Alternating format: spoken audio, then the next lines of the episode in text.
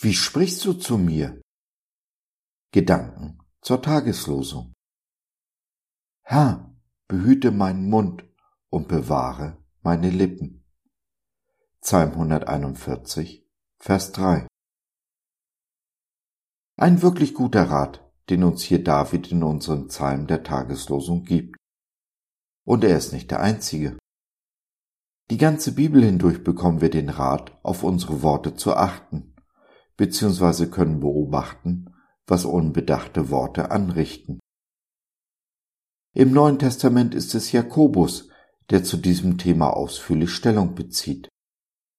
Jakobus 1, die Verse 19 bis 27. Ein Höhepunkt dieses Abschnitts ist Vers 26, wo er schreibt, Wenn jemand meint, er diene Gott und hält seine Zunge nicht im Zaum, sondern betrügt sein Herz, so ist sein Gottesdienst nichtig. Jakobus verknüpft also Herz und Zunge.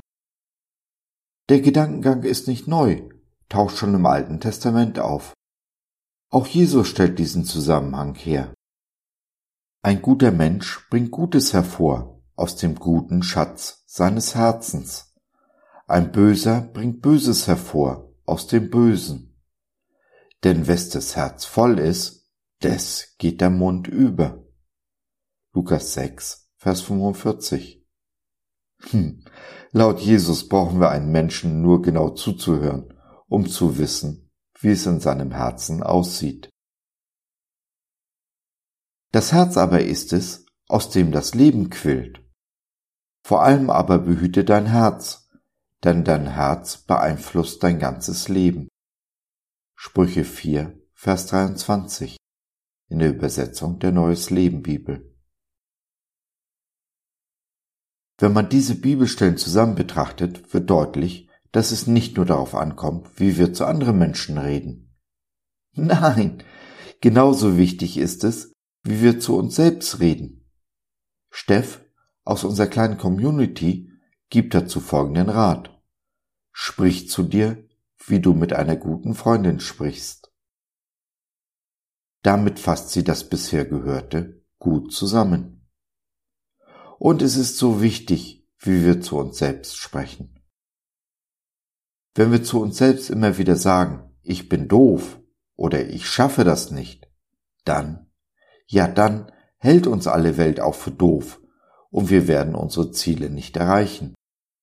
Denn unsere Worte sind Ausdruck unseres Herzens und unser Herz lenkt unser Leben in die eine oder die andere Richtung.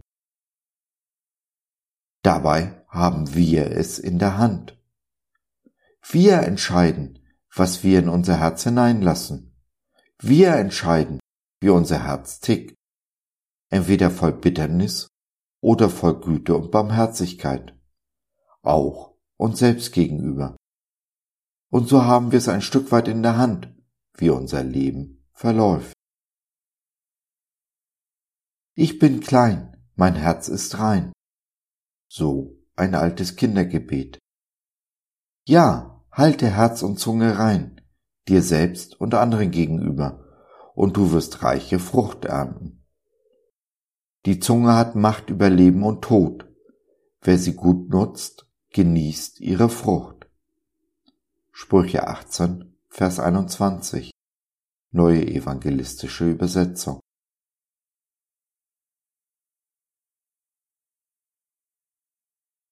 Wenn dir die Worte fehlen, du aber jemanden suchst, der dir in deiner Sprachlosigkeit zuhört und oder mit oder für dich betet, dann nimm doch Kontakt mit uns auf oder nutze unser Info- und Seelsorgetelefon www.gott.biz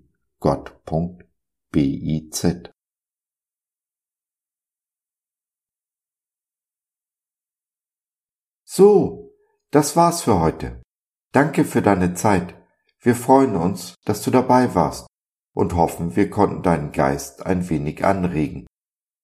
Wenn du in unsere Community Jesus at Home reinschnuppern möchtest, Fragen, Anregungen und oder Kritik hast, dann besuch uns doch im Web www.gott.biz.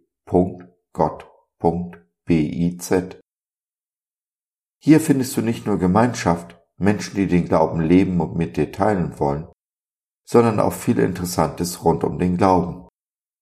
Wenn du ein Gebetsanliegen hast, dann schreib uns oder nutze unser Info- und Seelsorgetelefon. Wir beten gerne für dich und mit dir. Also, schau rein, lass von dir hören. Wir würden uns sehr freuen. Bis dahin, alles Liebe. Dein Josef.